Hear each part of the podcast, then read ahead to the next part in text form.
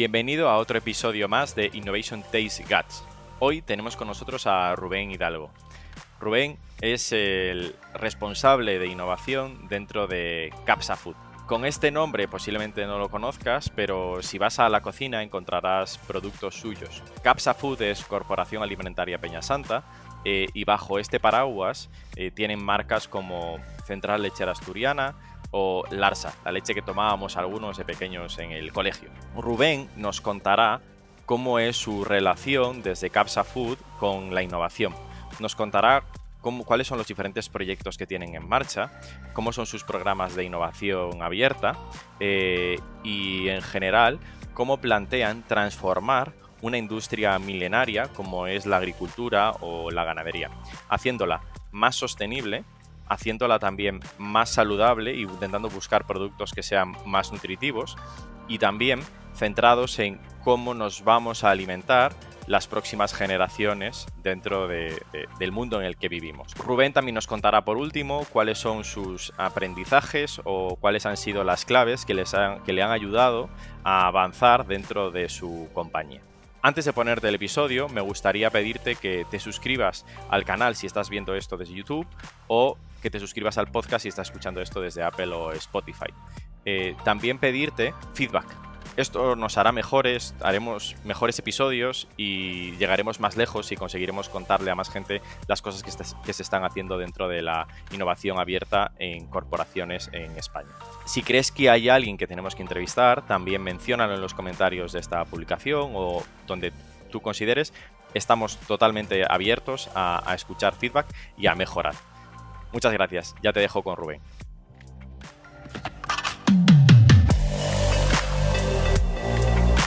Innovation Takes Guts, un podcast donde hablamos sobre empresas disminuyendo sus propias industrias, Open Innovation y Corporate Venturing. Porque innovar no es para suicidas, no hacerlo sí. Con Bryce Comesaña, Head of New Ventures en Corporate Lab. Hola, hoy tenemos con nosotros a Rubén Hidalgo, que es el director de innovación dentro de Capsa Vida, que está dentro de Capsa Food. Hola Rubén, ¿cómo estás? Hola Bryce, muy buenas, ¿qué tal? Muy bien, un placer tenerte aquí, que nos cuentes eh, eh, tanto tu experiencia como lo que estáis haciendo dentro de Capsa Food y Capsa Vida. Eh, pero empieza presentándote tú, ponos un poco en contexto quién eres, cómo has llegado hasta aquí y qué estáis haciendo ahora. Sí, sí, no, si quieres eso, te explico, Bryce, eh, eso, quién soy yo y, cómo he llegado ¿no? a, esta situación en la que me, la que me encuentro ahora. Eh, bueno, lo primero agradecer ¿no? la, invitación a, este podcast, Bryce. Y, nada, yo creo que, es, que, es, muy curioso hoy en día ¿no? cómo se dan forma los perfiles de innovación abierta a las compañías, ¿no? porque creo que, que es muy variopinto y cada, y, cada, y cada área dentro de las corporaciones o cómo se dan forma pues son muy distintas. ¿no? Cómo llego yo aquí tiene que ver mucho con lo que me ha ocurrido en la vida, es decir, eh, y, de algo muy en directo y para todos, yo soy del año 85, eso me sitúa, Bryce, en la primera generación millennial, ¿no? los primeros años de los millennials, ¿no? Eh, y yo creo que forma, eh, o sea, es, influye de manera determinante cómo se ha desarrollado mi carrera profesional este hecho, ¿no? Porque si cuentas años, cuando yo me incorporo, digamos, al mercado laboral, ¿no? Siguiendo el viejo esquema de estudio, luego trabajo, ¿no? que ya veremos a ver cómo acaba esto, ¿no? Eh, pues claro, es el año 2008. Y en el, año 2008 tenemos eh, el auge de dos cosas, ¿no? Una, la web 2.0, es decir, en perfiles no tecnológicos, o al menos no digitales tecnológicos, como, es mi caso. Eh, claro, recibimos la web 2.0 muy humana, ¿no? Que quiere decir, joder, he estado toda mi vida con gente haciéndome este tipo de monólogos ¿no? hacia mí y de repente encuentro un mundo que es bidireccional, que puedo conversar y hacer cosas, ¿no? Entonces esto influye mucho en, ese, en cómo yo aterrizo en el mercado laboral, ¿no? Y otra cosa que, ocurría en el año 2008 también es, ese, es esa crisis económica en ciernes, ¿no? Cuando toda nuestra estructura vital y cómo funciona nuestro mundo, pues se iba a tambalear en los años siguientes. Con lo cual eso eso, eso determina mucho eh, quién es Rubén Hidalgo hoy en día, ¿no? Eh, y a mí siempre me, gusta explicarlo, porque al final, en esa primera generación millennial, eh, cómo esas dos cosas influyen de manera determinante en nuestra vida, tiene que ver cómo nos comportamos hacia lo público, es decir, tomamos posturas activistas, o sea, no recibimos, digamos, desde un plano social, administrativo, público las cosas, sino que nos involucramos a un nivel, ¿no? Al que sea, eh, pues, no sé si es del todo político o simplemente asociándonos a causas o, cosas así, cada uno encuentra su espacio, ¿no? Pero digamos que como humanos, mi, mi generación dice, oye, que yo no voy a recibir cómo se hacen las cosas y ya está, ¿no? Sino que quiero influir en ellas, ¿no? Y entonces, para mí fue la innovación, el emprendimiento, ¿no? Es yo me daba cuenta de que España era un país en el que, el que, joder, no ocurrían cosas. El IBEX 35 llevan siendo las mismas empresas más años que la Carracuca, ¿no? Y digo, esto, ¿esto cómo puede ser? Si estás viendo que Silicon Valley, no sé qué, Steve Jobs, Google, no sé cuántos, y, de, y aquí en España no ocurre nada, nada, ¿no? Entonces, ¿cómo podemos ser activistas a favor que es el dinamismo económico? Que no habrá tíos y tías con talento en España que puedan montar empresas guays para trabajar y desarrollar cosas. Entonces, ese era mi, activismo eh, desde el principio, desde, desde muy jovencito, ¿no?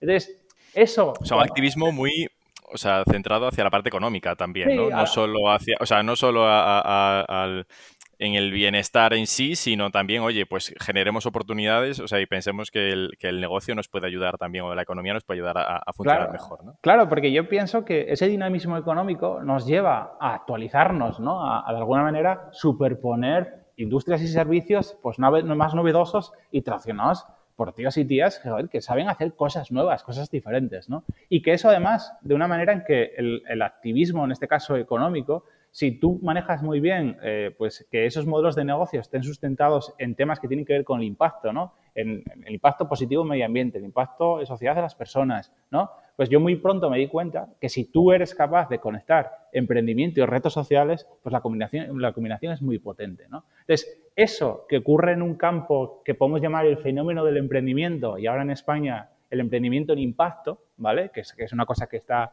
en ciernes ahora. Claro, ¿Cómo se traduce a un tío, Rubén, que empieza a trabajar para otras organizaciones? Eh, entonces, esto también eh, influye en cómo yo hago esas primeras experiencias laborales. ¿no?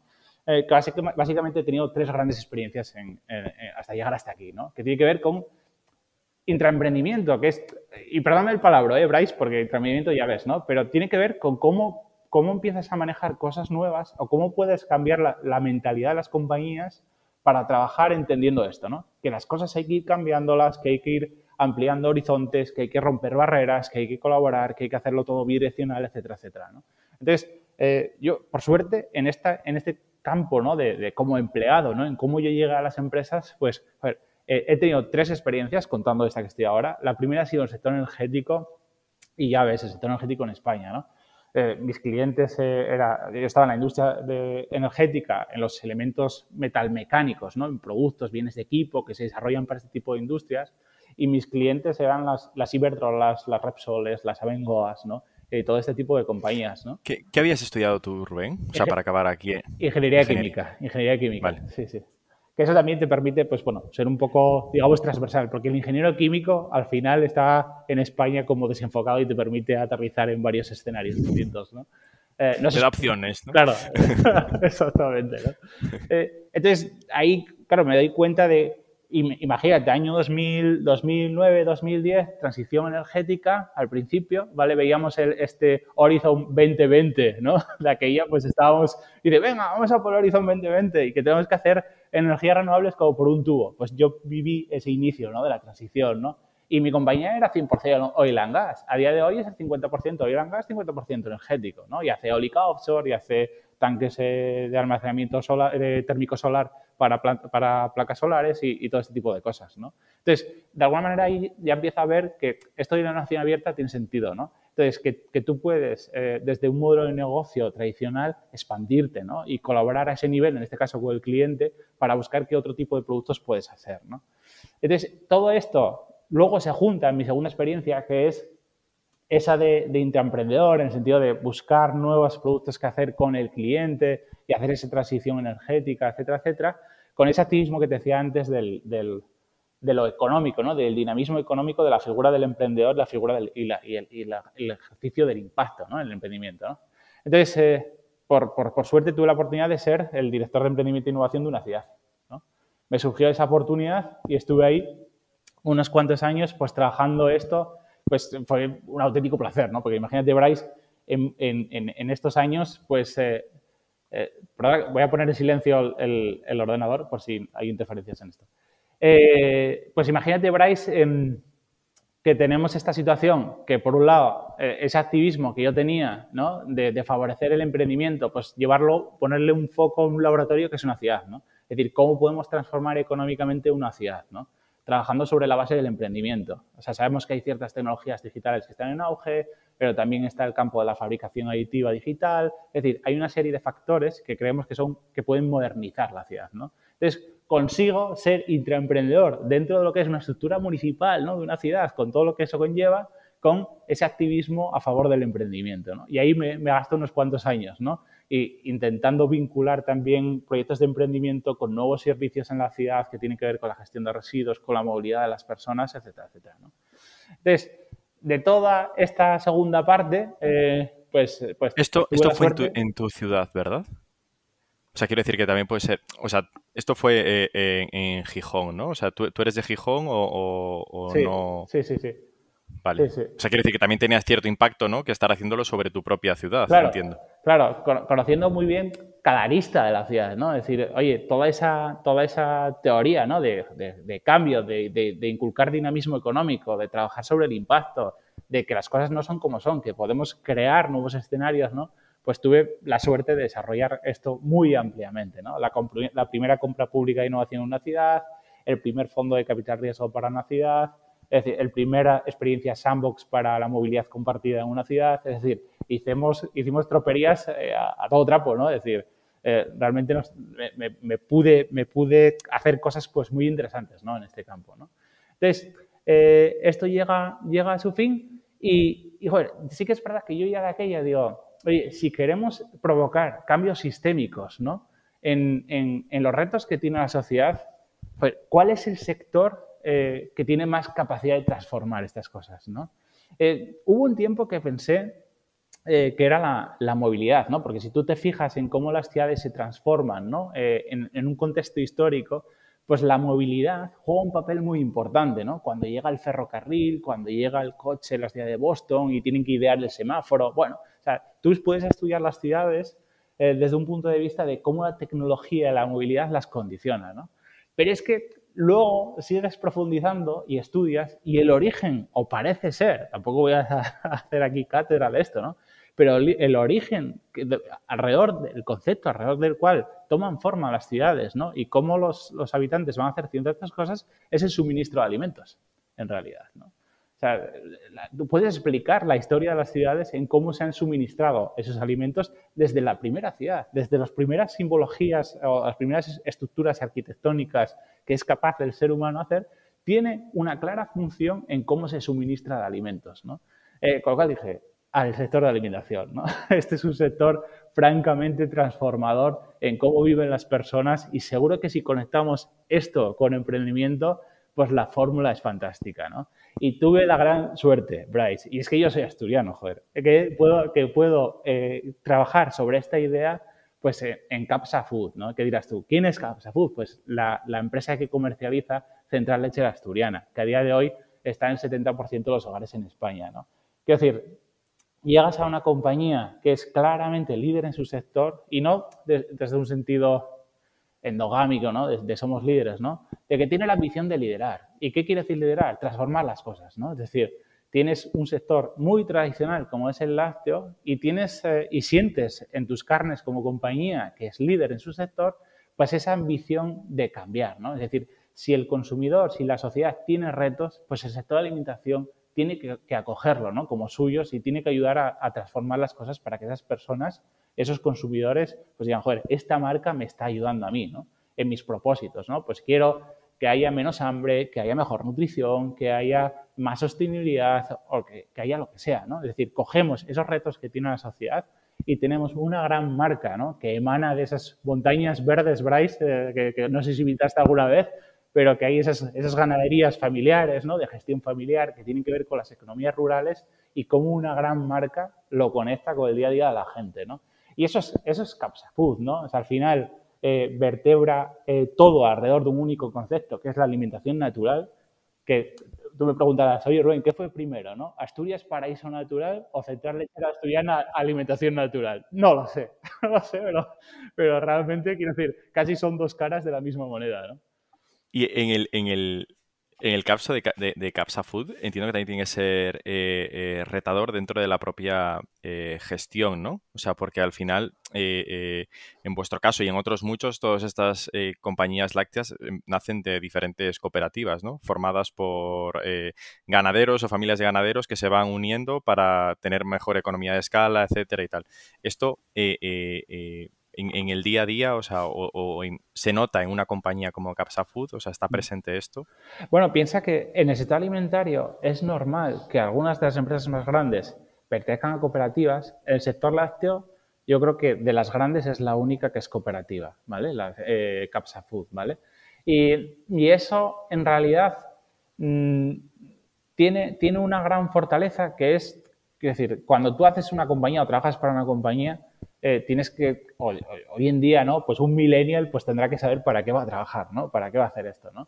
Y al final, eh, Bryce, en, nuestro caso hay 7.000 asociados a esa cooperativa y yo creo que son mil y pico ganaderías en activo, ¿no?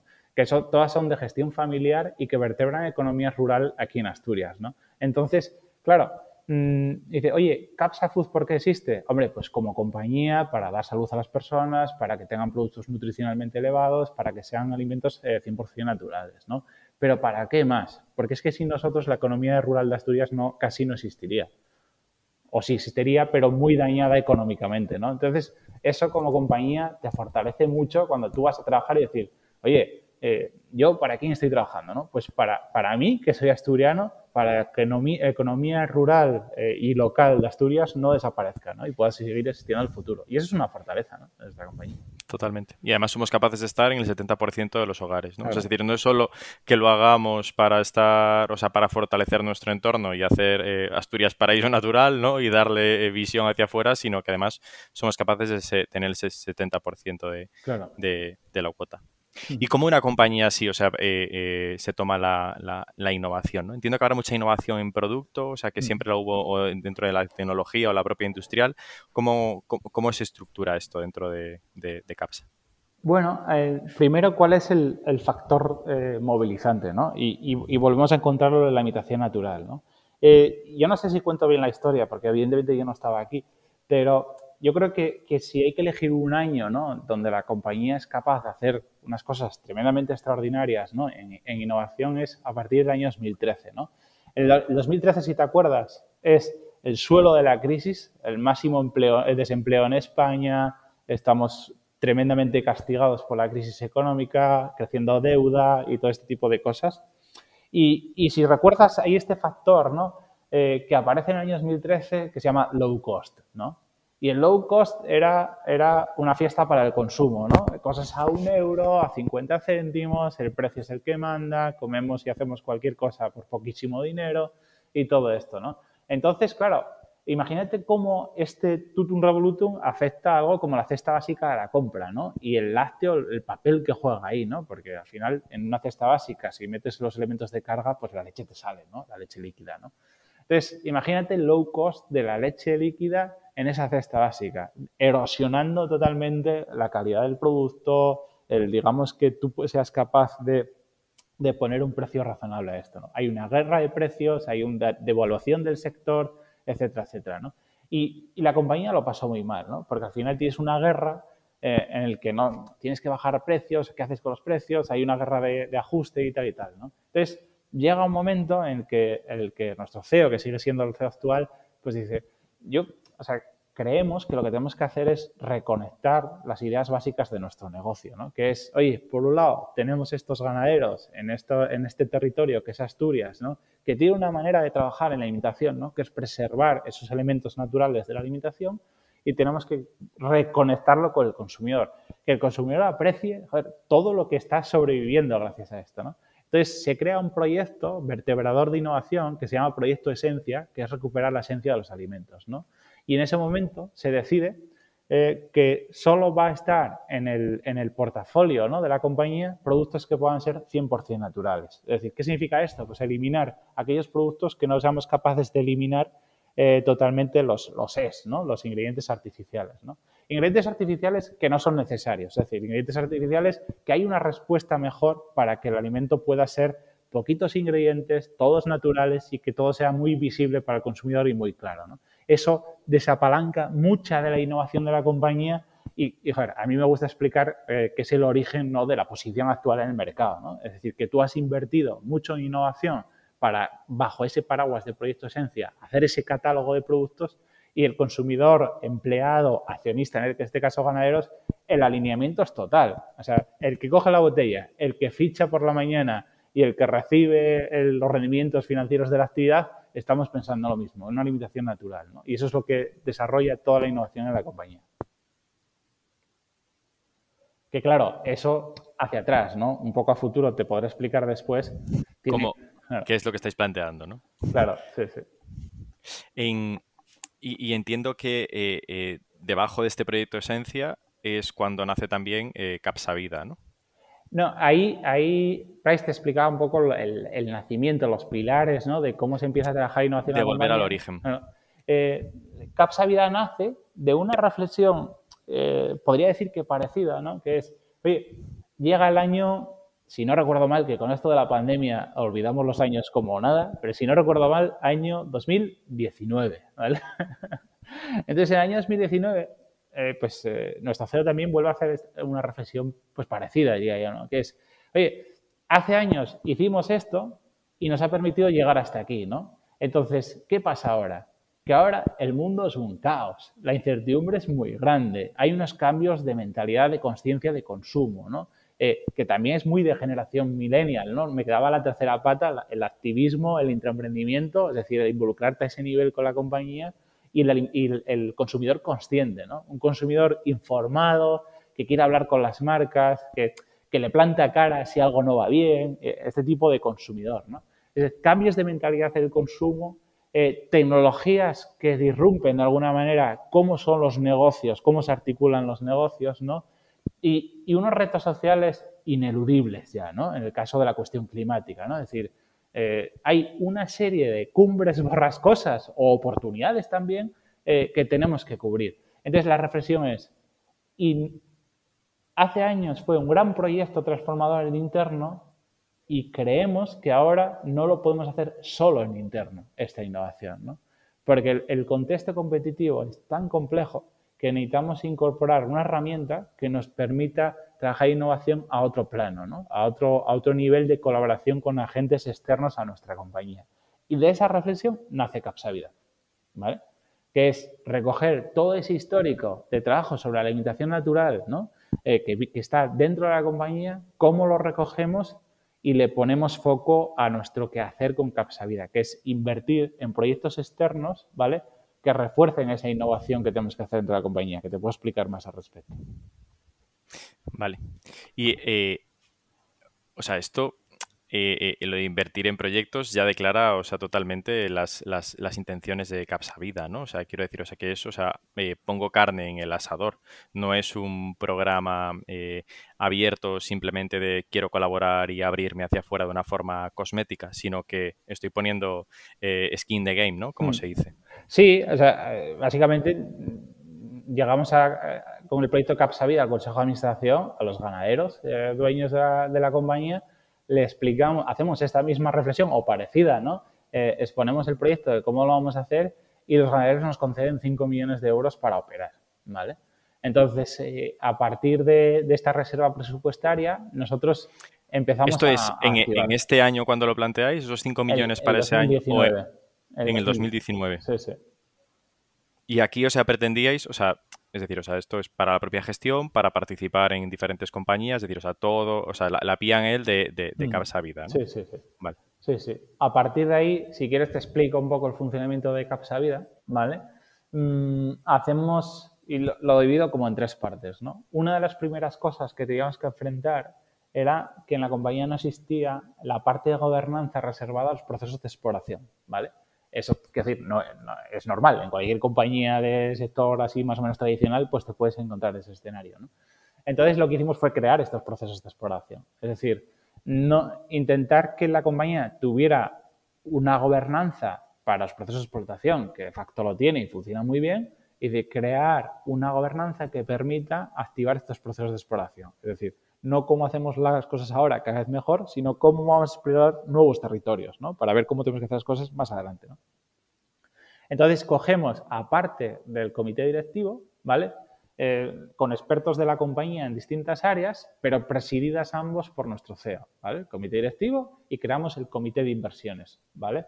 El comité de inversiones, le digamos que aplicamos una metodología muy asimilable a un fondo de capital riesgo PYME, normal. Es decir, un comité de inversiones con su modelo de gestión igual, ¿no? Porque nos parece que es muy apropiado para explicar cómo vamos a trabajar, que es, oye, vamos a invertir en unos proyectos cuyo análisis de la rentabilidad, pues vamos a poner métricas de, venture capital, ¿no?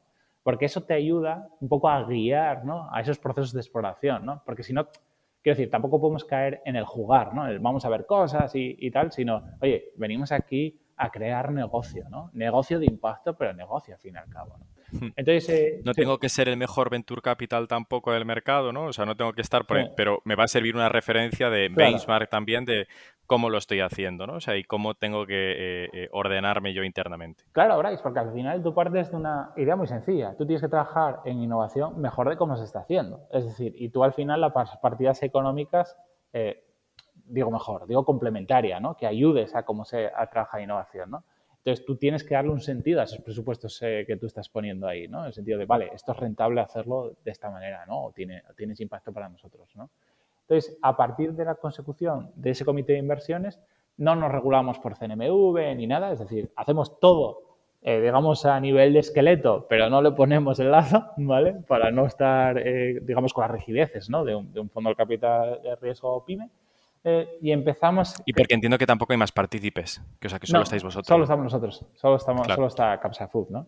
Entonces, a partir de ahí, hacemos un análisis, ¿no? Eh, de nuestra cadena de valor, es decir, nosotros cogemos la unidad de gestión, ¿no? De, de, Capsa Vida, analizamos nuestra cadena de valor, ¿vale? Eh, dividimos en origen, transformación y consumo, ¿vale? Llamamos origen al sector primario, ¿no? Que es nuestro origen y, y, a, él, y a él nos debemos, ¿no? Entonces empezamos a analizar bajo superficie eh, aquellos elementos que pueden transformar nuestro negocio, ¿vale? Empezamos, empezamos a analizar qué, palancas de transformación pueden no ser muy relevantes hoy, pero que sí que pueden serlo de cara a futuro, ¿no? Y creamos una cosa eh, pues con un nombre poco creativo que es matriz amenaza oportunidad, ¿vale? Definimos... Poco creativo, pero, pero muy, muy claro de lo que hace esta matriz, ¿no? Entonces nosotros hacemos una revisión anual, ¿no? Con, nuestro comité de, inversiones, ¿vale? Y de, alguna manera ellos eh, establecen cuáles son los retos para ese año, ¿no? A qué áreas de conocimiento tenemos que acceder a través de la inversión en proyectos externos, ¿vale?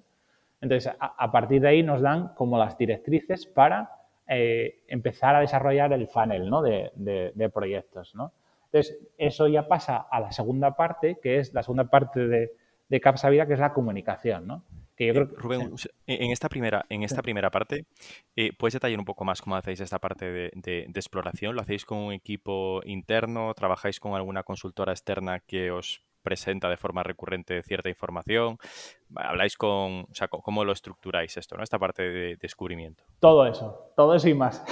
es decir, nosotros lo, coordino obviamente yo personalmente, pero tenemos, eh, estamos dados de alta en sistemas de vigilancia tecnológica, eh, tenemos alianzas con organizaciones que nos proveen de este conocimiento. Justo ahora estamos validando eh, digamos, la estrategia a largo plazo 2030 con una llamada a expertos internacional, un, panel Delphi, si quieres decirlo, algo, algo así, eh, donde describimos ¿no? cuáles creemos que son las, las líneas frontera ¿no? sobre las que tenemos que trabajar y ahora a través de una, de una fundación hemos hecho una, una, llamada a expertos para que nos lo, nos lo validen. ¿no? Y constantemente cada día nosotros estamos retroalimentándonos en la matriz para ver dónde pueden estar las amenazas y dónde pueden estar las oportunidades a día de hoy, no sé, se puede escapar algo por ahí metido que, no seamos capaces de verlo, ¿no? Pero tenemos fuentes de, información pues diversas, ¿no?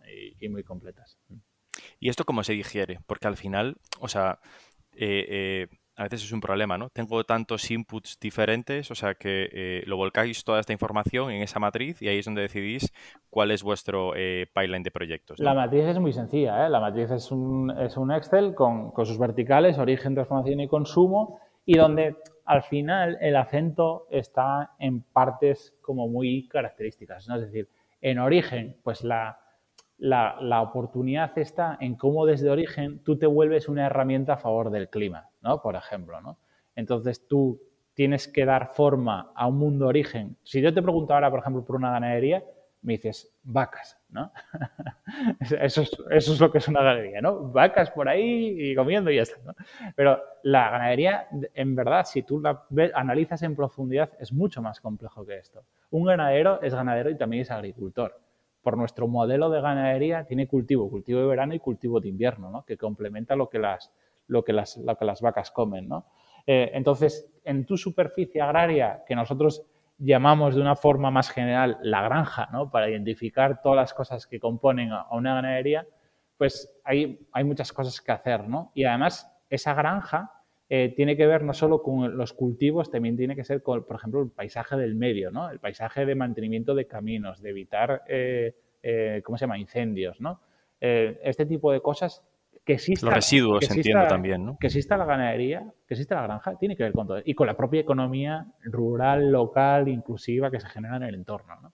Entonces, a partir de ahí te salen hojas de ruta muy claras sobre lo que tienes que trabajar. Obviamente, tú tienes unas emisiones eh, de CO2 equivalentes, metano entérico en nuestro caso, que es el mayor emisor, eh, que están ahí, ¿no? Derivadas de tu actividad, ¿no? Entonces, una línea de búsqueda de proyectos es entender hasta qué punto podemos mejorar esta futuro, ¿vale? Es decir, cómo podemos trabajar punto a punto la alimentación del animal para que como resultado dé la menor eh, emisión entérica posible por litro de leche generada, ¿vale?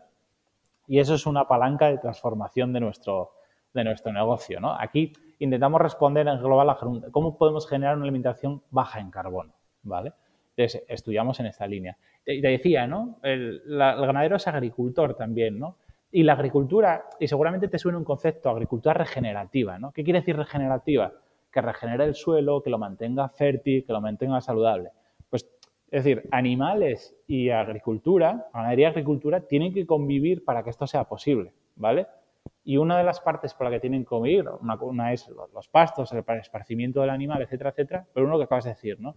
Son los, purines, ¿no? Que son la base de un biofertilizante para, para el propio cultivo, digamos, de, los, cultivos, que hay en la, ganadería y más, ¿no? Es decir, esta simbiosis es necesaria para tener agricultura regenerativa, ¿no? En la parte del suelo ah, trabajamos sobre modelos de multicultivo, puricultivo, eh, cómo aplicamos biofertilizantes, de tal manera que consigamos dos cosas. Una, mejorar la estructura y salud del suelo, que hoy en día nos enfrentamos a una extinción masiva, ¿no? Que no tiene que ver con, la, fauna grande, ¿no? La, la, que es visible, tiene que ver con microorganismos que estamos perdiendo por erosionar los suelos, ¿no? por perder ahí por toda la, todo lo que vive debajo de la tierra, ¿no? que es muy importante para la vida humana. ¿no? Entonces ahí tenemos un campo de desarrollo también muy grande porque Tú imagínate, ¿no? Algo que no forma parte de la discusión a día de hoy y que tendrá que ver en un momento es que cuanto más eh, fértil y saludable sea ese suelo, ¿no? Más rico es para favorecer economía humana, ¿vale? Pero es cada vez tiene un efecto que tiene que ver con la capacidad de secuestro de carbono de ese suelo, de actuar el suelo como un sumidero de CO2, ¿no? Entonces, cuando ya piensas en esa granja, piensas no solo en un emisor de CO2, sino en un captador de CO2, ¿no? Y esa es la discusión real que, hay que tener acerca de la granja, cómo son herramientas a favor de un reto social como es el cambio climático. Y, por ejemplo, ahí en ese vertical eh, trabajamos con la ciencia intentando ver qué pasos se pueden, se pueden dar. Vale, o sea, disrumpir la granja en ese sentido, ¿no? La ganadería de eh, que sea desde el punto de vista del CO2, o sea, de... Si te oye un ganadero diría que nada de, nada de disrumpir, ¿no? Pero sí que, sí que por lo menos entender eh, cuáles son esas palancas de transformación ¿no? que nos llevan a esos productos bajos en carbono que favorecen la biodiversidad. Y entiendo que y, esto ya un poco más es el desconocimiento y, te lo pregunto, ¿no? Pero que quizás los métodos eh, de, ganadería más antiguos, de abuelos, bisabuelos, etcétera, eh, eh, eran sostenibles de por sí, pero igual no para la escala que tienen ahora esos métodos, ¿no? Bueno, esa, esa respuesta, Bryce, es compleja, ¿no? Porque cómo se fabrican los alimentos hay muchos conceptos y los mezclamos, ¿no? Una cosa es la fabricación artesanal, otra cosa es la de kilómetro cero, otra cosa es la ecológica, otra cosa es la industrial, ¿no?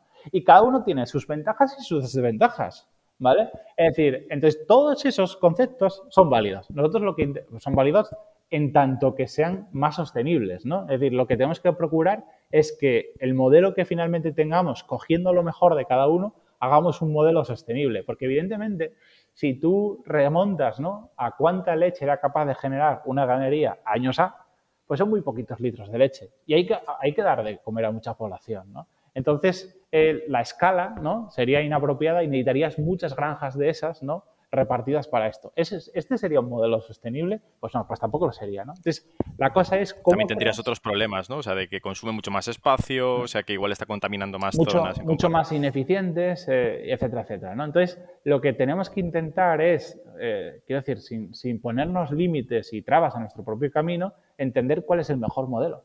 Eh, ¿Y cuál es el mejor modelo? El que trabaje con la máxima eficiencia y la máxima sostenibilidad.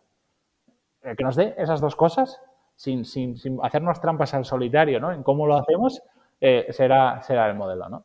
Entonces, eh, y, quiero decir, eso, eso en esa parte. Luego, conectando origen y transformación, pues lo decías tú, ¿no? Los residuos y subproductos, ¿no? Evidentemente, no todos los purines eh, pueden ser biofertilizantes, ¿no? Porque tienes más purines que capacidad de, de absorber el, por los prados, ¿no? Los cultivos, el, ese biofertilizante, ¿no?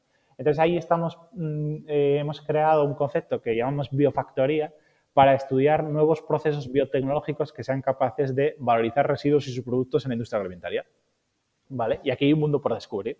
Es decir, hay un mundo de, tecnología, de biotecnología, que nos permite eh, pensar en cómo vamos a hacer estas cosas, ¿no? Por ejemplo, una de nuestras participadas, que ya es eh, participada, que es Entomo, ¿vale? Entonces, en Tomo eh, utiliza una tecnología basada en el crecimiento de una larva de mosca, ¿vale? De la mosca soldado, que tú les das lo que, lo que consideres que hay que darle, ¿vale? Si es purines, si es, eh, si es eh, lodos depuradora o si es leche descatalogada, no sé, en función de tus fuentes de residuos y subproductos, hay un proceso de engorde de esa larva, ¿vale? Y con esa larva, pues puedes hacer varias cosas. Una, el volumen total es menor, ¿vale? El volumen que tú gestionas aquí a que tú gestionas en la larva, pues es menor. Y eso ya de facto está bien, porque gestionas menos cantidad de, lo que sea, ¿no?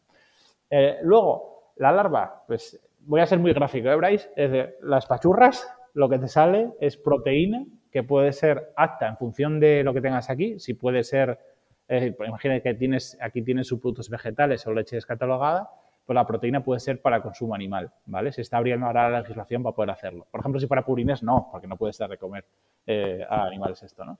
Eh, tiene una parte de grasas que también tiene, tiene aplicaciones. Digamos que lo que te queda, Bryce, eh, después de, de, estallar la larva, pues es como el exoesqueleto, la, la, piel, ¿vale?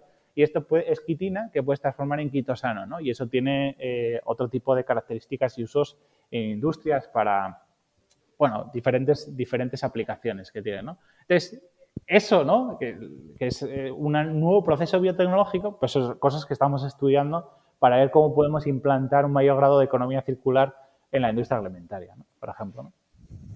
Y esto luego en la parte, en el último punto que hablabas de el de consumo, mm. o sea, cómo llegas también de la parte de transformación a consumo, ¿no? O sea, entiendo que, o sea, esto no va, lo que decías ahora, ¿no? Estas larvas, ¿te refieres también a consumo de consumo de generar estos piensos o estos alimentos para las ganaderías o, a, cliente final? Claro, nosotros en, lo que nos sale de, esta valorización es, pues pensamos en otras industrias, ¿no? En, industria cosmética, si, fuera el caso, o industria de consumo animal, también de piensos y, todo este tipo de cosas, ¿no? Más, más pensando en el consumo humano, por ejemplo, en transformación, eh, lo que nosotros invertimos es en, conocimiento que tiene que ver en, cómo conocemos más, en cómo afecta de, una manera un alimento a la salud, ¿no?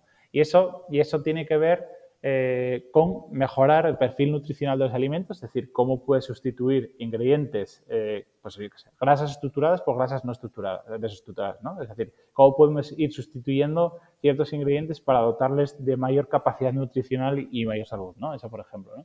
Eh, aquí, por ejemplo, tenemos un caso de una participada que es cómo vamos a endulzar de una manera natural los alimentos en el futuro, ¿no?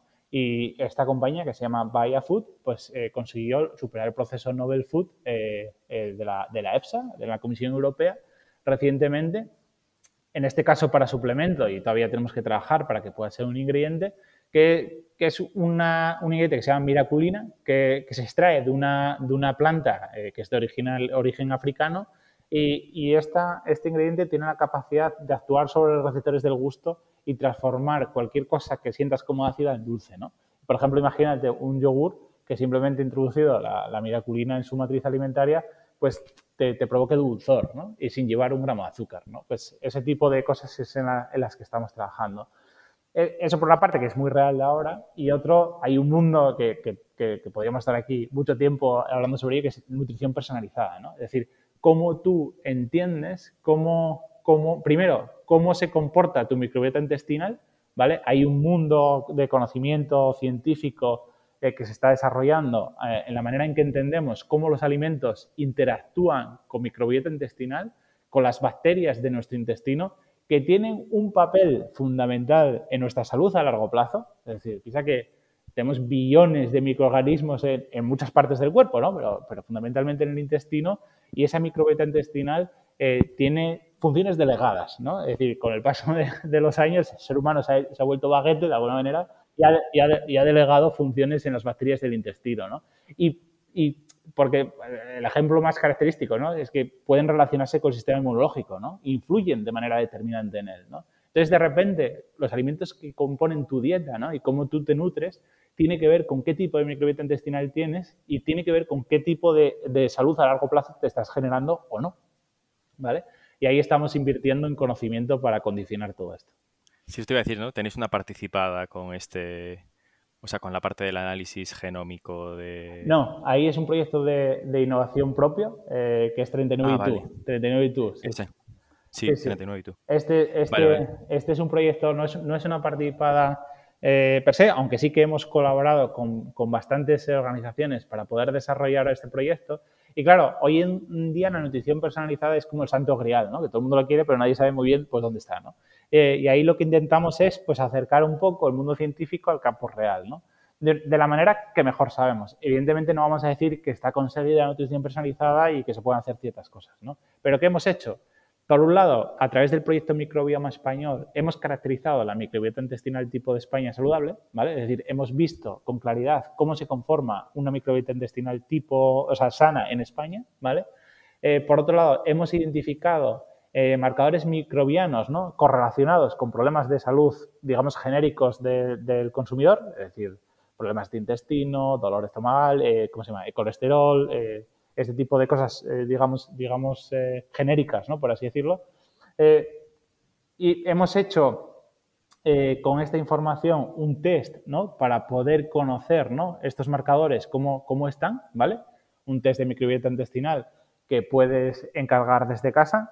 La única con la incomodidad que tienes que coger una muestra de EZ y poder mandar al laboratorio y tener esa, esa información. ¿Y esto cómo lo, des, cómo lo desarrolláis? O sea, eh, eh, ¿nace dentro de, de, de Capsa Vida? Eh, no.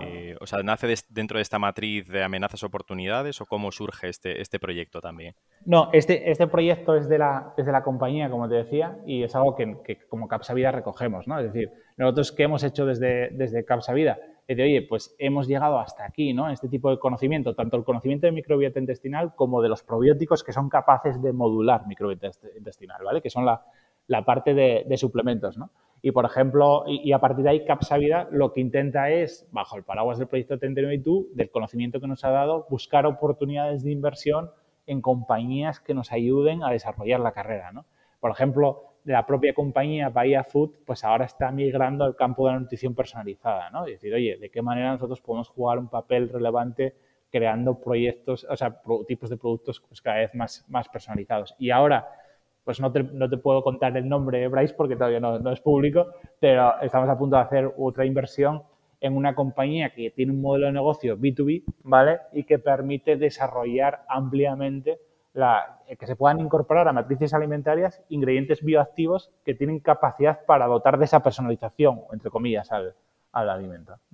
¿Y cómo, o sea, dentro de, tu rol de Capsa Vida, eh, eh, ¿Cómo os llega a vosotros este deal flow de esas eh, eh, oportunidades también de esa, inversión? O sea, ¿tenéis diferentes programas o, hacéis estas call for startups en las que vosotros participáis? Hmm. Eh, un poco más en la parte más, más táctica ¿no? de, de Capsa Vida. Hmm. decías antes que tenías, de hecho fue cuando te interrumpí y te pedí un poco más de detalle de punto dos, comunicación, ¿no? Y ahí nos, nos quedamos que entiendo que también va un poco por eso, ¿no? De cómo, cómo, cómo nos abrimos nosotros hacia afuera. Sí, claro. Nosotros una vez que detectamos en qué oportunidades queremos trabajar, eh, activamos lo que yo llamo comunicación 360, ¿no? que es que ponemos a trabajar la maquinaria, o sea, pones a, trabajar la maquinaria de comunicación de Capsavida. ¿no? Y ahí comunicamos pues, a todos los niveles. Tenemos nuestro propio podcast donde entrevistamos a a gente y, hablamos de ciertos temas que creemos que son relevantes dentro de nuestra matriz de amenaza oportunidad. Eh, obviamente participamos en eventos y creemos que se ajusta un poco a los tipos de contenidos que podemos manejar. Y luego, y yo diría que fundamentalmente creamos alianzas estratégicas ¿no? en el territorio para ser muy permeables a qué cosas están pasando. ¿vale? Es decir, en Galicia estamos con la Business Factory Food de, de Cruzaga, del clúster de, de, industria alimentaria de allí. Aquí en Asturias estamos con el CEI, el Centro Europeo de Empresas de Innovación. En, Valencia estamos con Kilómetro Cero, aunque Kilómetro Cero ya está siendo una iniciativa que, que está abarcando casi una situación sureuropea, la, la iniciativa que están desarrollando. ¿no? Es decir, activamos palancas con alianzas estratégicas para eh, ser muy permeables y poder comunicar mucho en qué estamos. Es decir, eh, y es una cosa que nos tomamos muy en serio.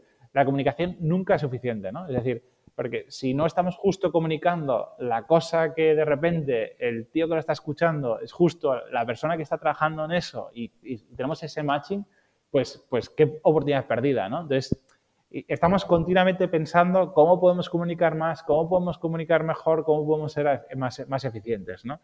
Y al final también tiene cierto sentido que de vez en cuando creemos convocatorias, ¿no? Creamos convocatorias y hacemos un scouting ya más específico. Entonces, todo el trabajo de comunicación que hemos ido generando lo llevamos de repente a un embudo que es la convocatoria y nos permite trabajar un poco más con eficiencia. Piensa que ahora mismo en abril empezamos el tercer año de Capsa Vida, ¿vale? Es decir, porque acabamos los años en marzo, ¿vale? El primer año vimos 72 eh, startups, el segundo 180, ¿vale? Entonces, bueno, también es es una cuestión de, depurar mucho qué comunicamos y cómo hacemos ese matching para, poder trabajar de la manera más eficiente posible. ¿Y cuáles son vuestros principales eh, eh, beneficios o los principales beneficios que tiene una startup al trabajar con, vosotros? Mm.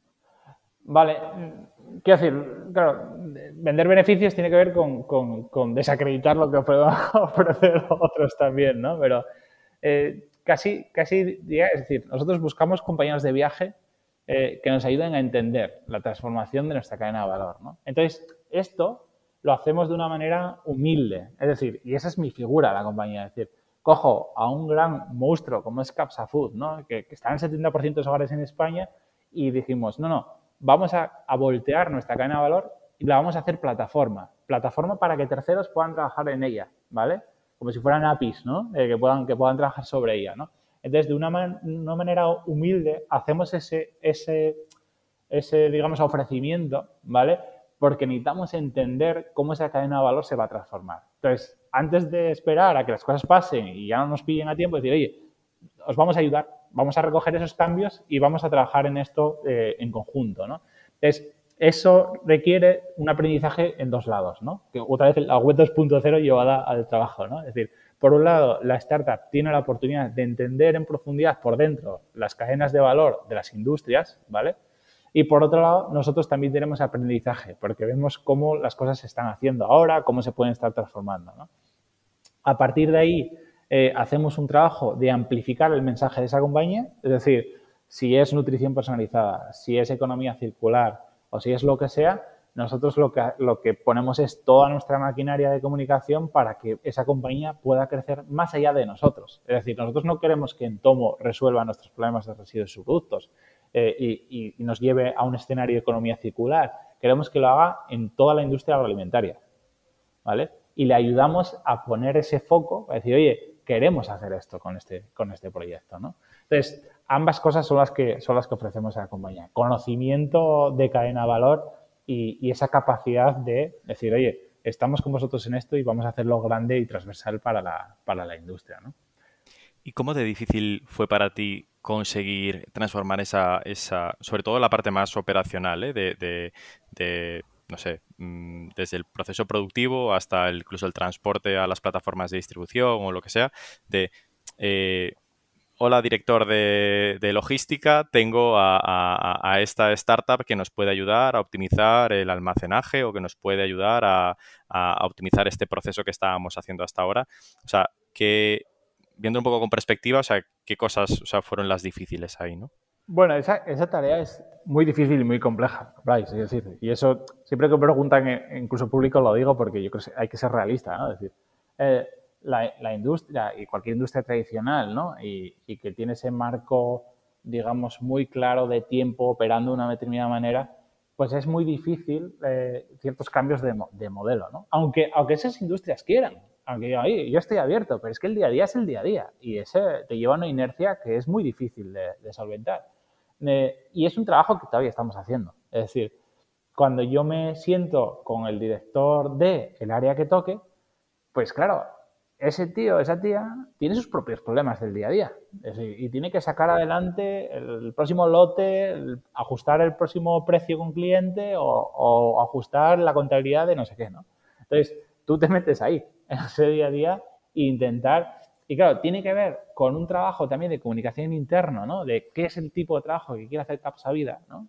Eh, y cómo está trabajando en ese largo plazo y que ellos un poco se sientan parte, ¿no? De, que eso se está haciendo y, que pueden colaborar con ellos a ese nivel, ¿no? Eh, y luego, pues, una vez que llega la oportunidad de colaboración, pues mucho seguimiento, mucho acompañamiento, mucha traducción entre mundos, ¿no? Tú sabes que la startup tiene sus formas de trabajar, eh, su caos, ¿no? Que al final son pocos tíos haciendo cosas eh, rápidas e intentando crecer, ¿no? Y esos procesos tú tienes que llevarlos a una compañía que es muy garantista, que las cosas se hacen como se hacen y que los tiempos, pues bueno, son los que son. Es decir, la toma de decisión, pues es grande, ¿no? Entonces nosotros actuamos de traductores entre mundos, ¿no? Es decir, oye, vale, tú me lo dices así, yo lo digo aquí, tengo una respuesta, traduzco hacia aquí, ¿no? Entonces, nosotros somos como una interface que intentamos que dos engranajes que están desacoplados y funcionan a velocidades diferentes y tienen tamaños diferentes, por ser la justa medida y velocidad para que esto pueda engranarse, ¿no? Un embrague, ¿no? O sea, que sirva que... Y ese, y ese es el trabajo que hacemos cada día y no hay fórmula mágica, Bryce. Si esperas que te la diga, no, hay. Hay resiliencia. O sea, aquí hoy no la vamos a aprender, ¿no? no vamos a aprender. Y desde el punto de vista de, de, de las startups, ¿os habéis encontrado con algún caso eh, eh, en el que diga, oye, esto me ha sorprendido. O sea, es decir, que, lleguen a, CAPS, a, que lleguen a trabajar con vosotros y que digan, oye, pensamos que esto eh, eh, era diferente y, que se haya sorprendido para bien. No, piensa que en realidad eh, llevamos pocas operaciones y poco tiempo, con lo cual no sé con qué propiedad puedo hablar de lo que una startup pues al final recogió, ¿no? Porque está por ver lo que recoja, ¿no? Lo que, lo que yo sí creo que, que valoran ¿no? los equipos fundadores de las startups es nuestra humildad. Es decir, la humildad de decir, nosotros somos unos, una empresa que, es líder, que, está donde está, que tal, y nos, ponemos totalmente a su nivel intentando entender cuáles son sus necesidades. Y nuestro, nuestro propio CEO, cuando se sienta con ellas, eh, pues con toda la humildad de aprender y de intentar asesorarles y entender los problemas que ellos tienen, ¿no? Entonces, esto que, que, que, que, joder, que cualquiera lo puede entender, pues es muy complicado que te lo encuentres, Bryce. Es decir, la colaboración con, un industrial, pues es muy compleja. Porque un industrial normalmente todo lo saben ellos, ¿no? y, al final eh, te acercas y te dicen, no, esto es así asado, y si te desvías, pues, pues hasta luego, ¿no? Entonces, eso es lo que normalmente una startup se suele encontrar, que tiene que ver no con que, con que sea malo ¿no? la, industria, sino porque falta esa cultura de, de, de, hacer esos trabajos, esos modelos de colaboración, ¿no? Entonces, las startups vienen eh, un poco en esos esquemas, ¿no? De que o bien es un tema como de RSC, de apoyo al emprendimiento, te doy un premio, sacamos una fotito y no sé qué, que está muy bien y fenomenal que hagamos el, digamos la comunicación, ¿no? Eso por un lado, que tú les prescindas de esto, te lo agradecen un montón. Es decir, oye, a mí lo que me interesa es lo que pase después del premio, no, tener el, premio, ¿no? Y luego que tú seas capaz de hacer ese modelo humilde de colaboración con ellos. Vale. Y eh, mencionabas antes, ¿no? O sea, que, que, el CEO estaba con las startups. ¿Esto consideras que es un punto clave para que eh, eh Capsa vaya por su tercer año y, de pasar a estas 180 startups en la segunda call y que este año seguramente vamos a por más de 400, me imagino, ¿no? Pero, eh, o sea, ¿piensas que, el rol, la presencia del CEO dentro de esta estrategia futura en la que estáis trabajando, o sea, ¿cuál piensas que es el impacto? No, es fundamental. Esto no se puede hacer sin, un CEO con, la capacidad para hacer esto, ¿no?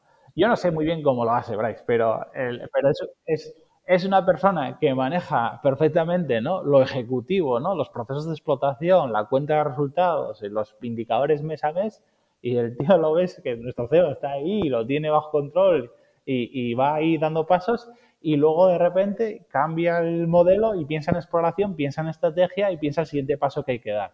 Yo en realidad te diré, Bryce, en confianza ahora que no soy nadie, que eso es muy difícil de ver en una persona, ¿vale? Eso es muy difícil, esa, ese binomio, ¿no? Esa, esa dualidad, por así decirlo, dado. Pero es que las empresas lo necesitan, ¿no? Hay un artículo de, un buen amigo mío, eh, Javier García, que dice las, las empresas ambidiestras, ¿no? Eh, que está basado también en, el libro del Lean Startup de, Eric Rice, ¿no? de, las lecciones de Eric Rice. ¿no? Y la, empresa ambidiestra tiene que ver con que tú tienes que machacar y hacer las cosas bien y perfectas y eficiencia y tal, pero la mano izquierda tiene que estar explorando, viendo opciones, viendo qué va a pasar, qué se va a poder hacer y tal. ¿no? Eh, y hoy en día, yo sé desde mi concepción millennial de que las compañías tienen que implicarse a esos dos niveles pero sí que es verdad que las estrategias de la compañía pues puede tener esto o no, o puede ser más cosmético o menos, ¿no?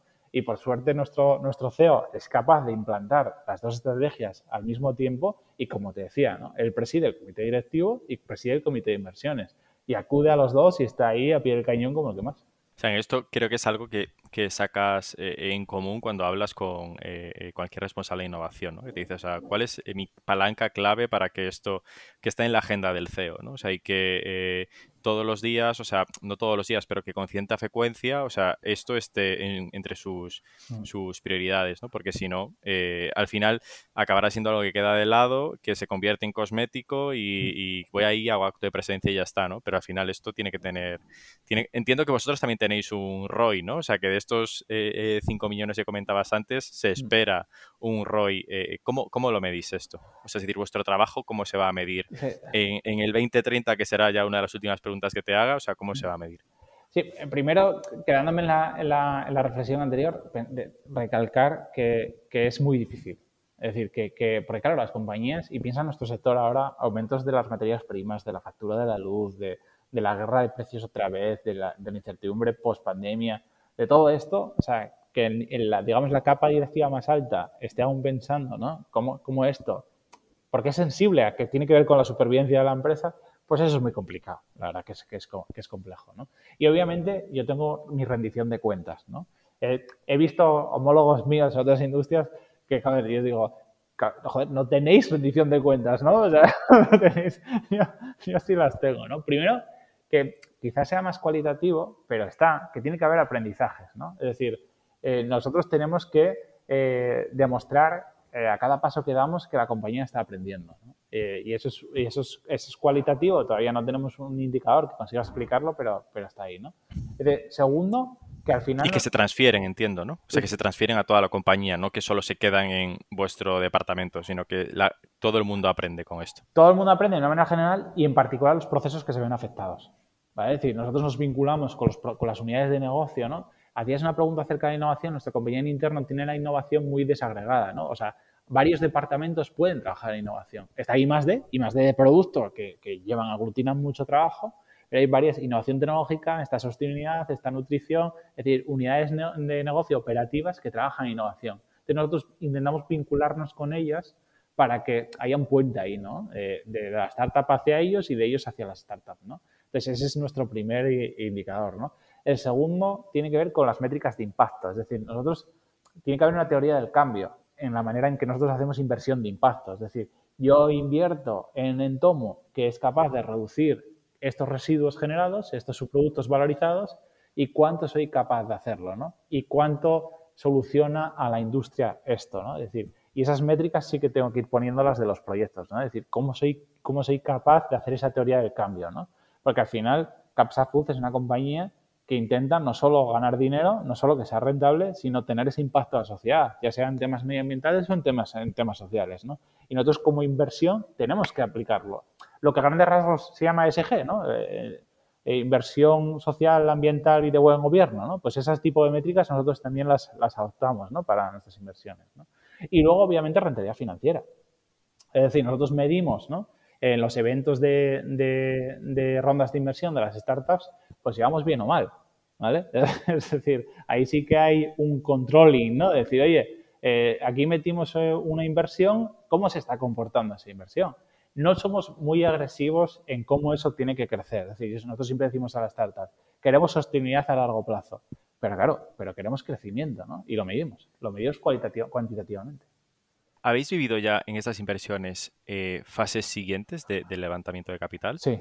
O sea, y, los siguientes que continúan en la, en la ronda, o sea, que hayan entrado fondos, etcétera, ¿Cómo, ¿Cómo, lo ven esto? ¿Con buenos ojos? Eh, o sea, pues, ¿puede ser un stopper que vosotros estéis dentro del cap table o, eso, no hay no hay una única respuesta a tu pregunta, ¿vale? Porque la causística es variopinta, ¿no? O sea, y claro, no, no, no, no, puedo hacer pública cierta información, ¿no? Pero en unos casos, pues eh, nos hemos salido, ¿no? Porque entendíamos que la compañía pues podía crecer más si nosotros con otro tipo de socios. Y hemos hecho una compra-venta de acciones, ¿no? Por ejemplo, ¿no? Una causística, ¿no?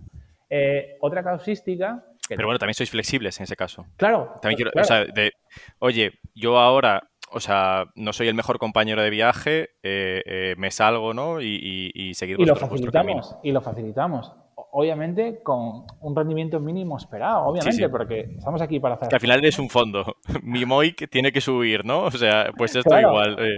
oye, aquí metimos un dinero y se tiene que comportar bien, ¿no? O sea, que no, que no, es, o sea, que no es una cosa que criticable, ¿no? Evidentemente la economía hay que generarla, ¿no?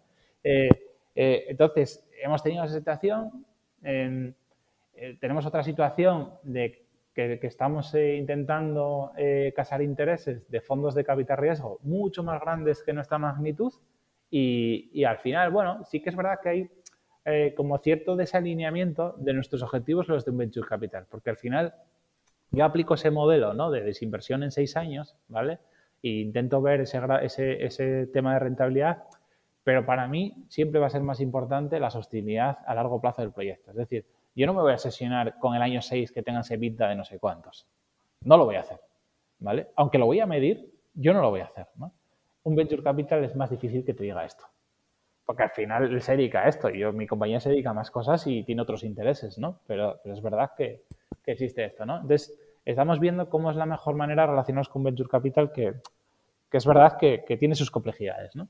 Y, y, otra, otra compañía que ha cerrado ronda de inversión pues, pues será 100% industrial. Con lo cual, eh, pues como hermanos, ¿sabes? Estamos en lo mismo, queremos lo mismo y, ya está, ¿no? Que yo creo, Bryce, quizás sea distinto para tecnologías digitales, y ahí creo que ahí todo está como más industrializado, la inversión riesgo y, todo esto, mm, pero lo que la Fundación Cotec llama empresas gacelas, ¿no? ¿no? No necesariamente digitales, no necesariamente innovadoras, pero que crecen, ¿no? Y que tienen ese impacto, ¿no?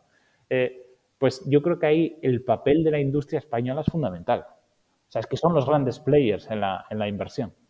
Total, totalmente de acuerdo. Creo que todo ese tipo de, de, discursos, o sea, de la relación del venture capital, etcétera, siempre se centran en productos más digitales, porque también quizás son los más que los que escalan más o los que tienen. Pero hay otra serie de problemas eh, que, tienen solución eh, desde un punto de vista más industrial o, que puede ser más cercano, que igual no son tan escalables o que igual no llegan a esas magnitudes tan grandes tan rápido eh, y que esos socios industriales corporativos juegan un papel muy importante, ¿no? Porque pueden servir de primeros clientes o, primer proveedor o simplemente conocimiento de un sector a la hora de abrir un país o, algo de, dentro de la cadena, ¿no? O sea, que puede aportar...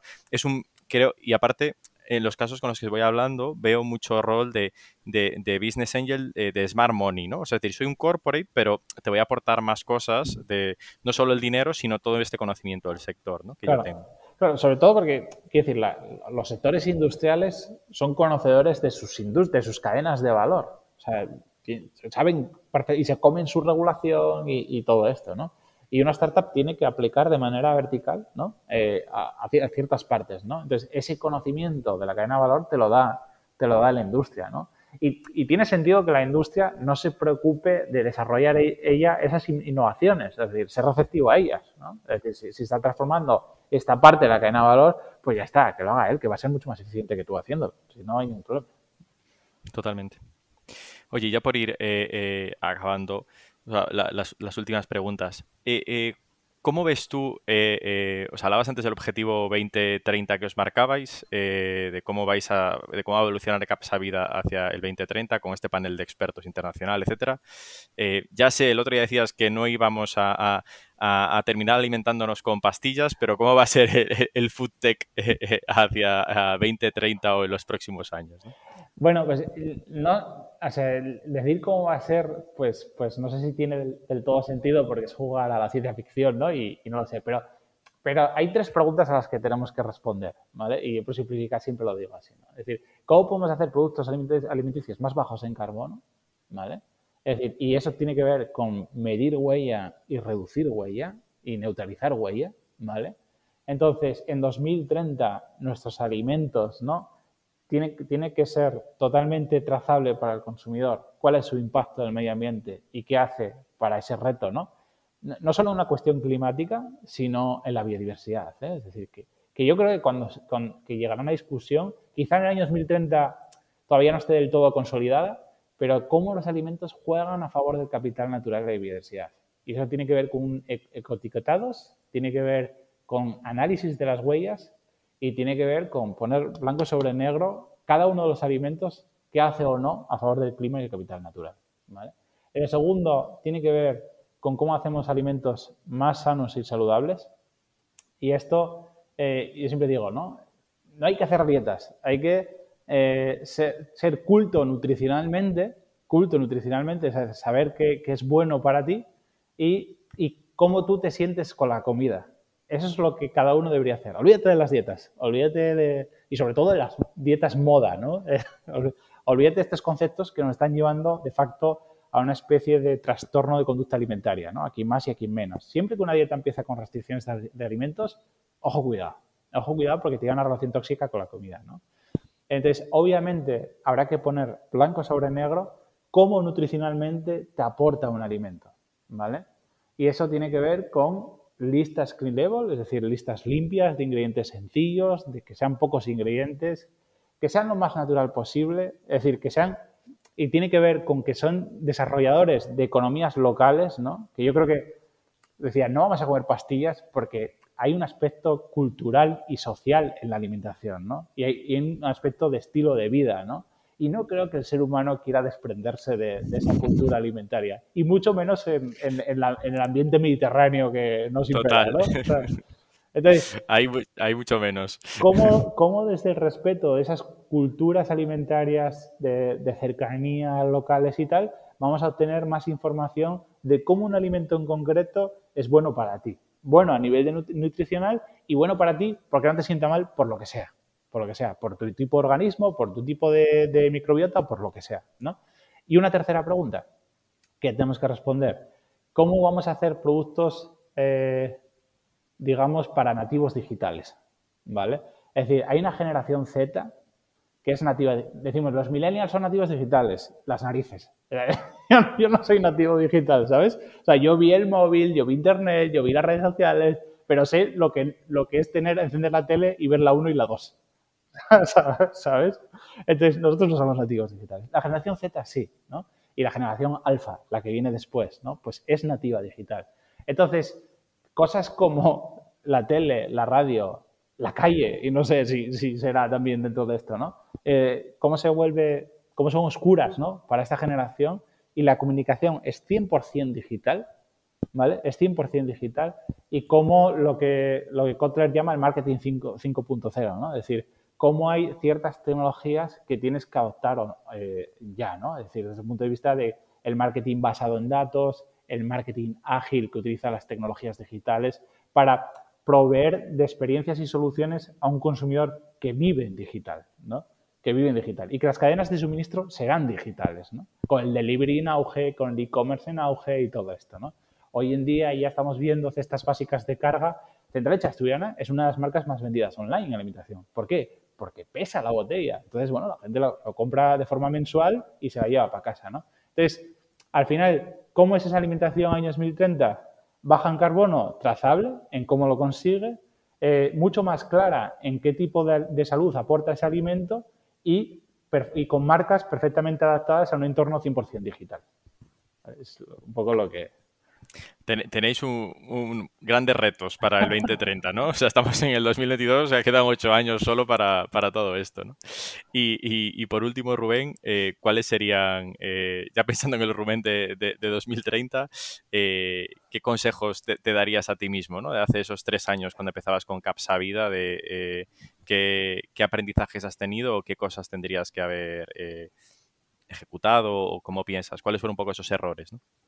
Bueno, eh, quiero decir, los errores más, más, más eh, digamos, paradigmáticos siempre tienen que ver con la comunicación, ¿no? Es muy difícil la comunicación, es decir, tú tienes que hacer, en este tipo de procesos de innovación abierta, tú tienes que, tú tienes que unir a las personas al barco, ¿no? Es decir, eh, y hay procesos internos, unidades de negocio que no tienen que, que, ver como enemigo la innovación abierta, sino que tienen que ver ahí un área en la que puedan desarrollarse y hacer cosas juntos.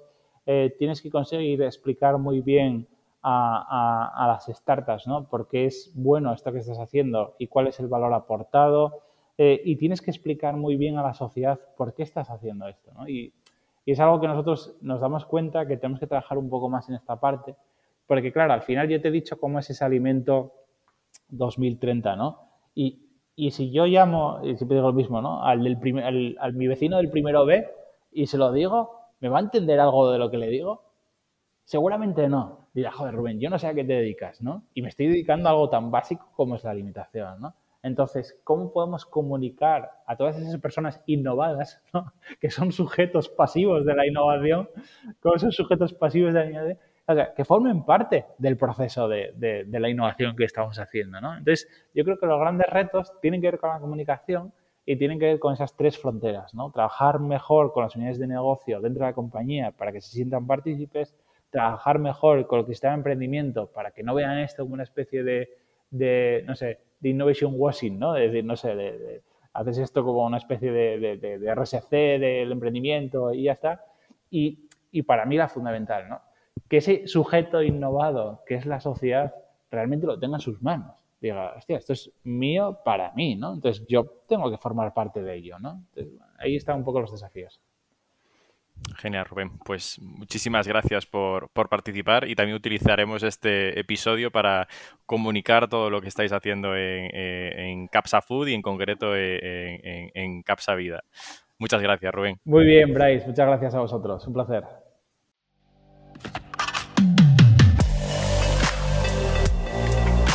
Innovation Takes Guts, un podcast donde hablamos sobre empresas disminuyendo sus propias industrias, Open Innovation y Corporate Venturing.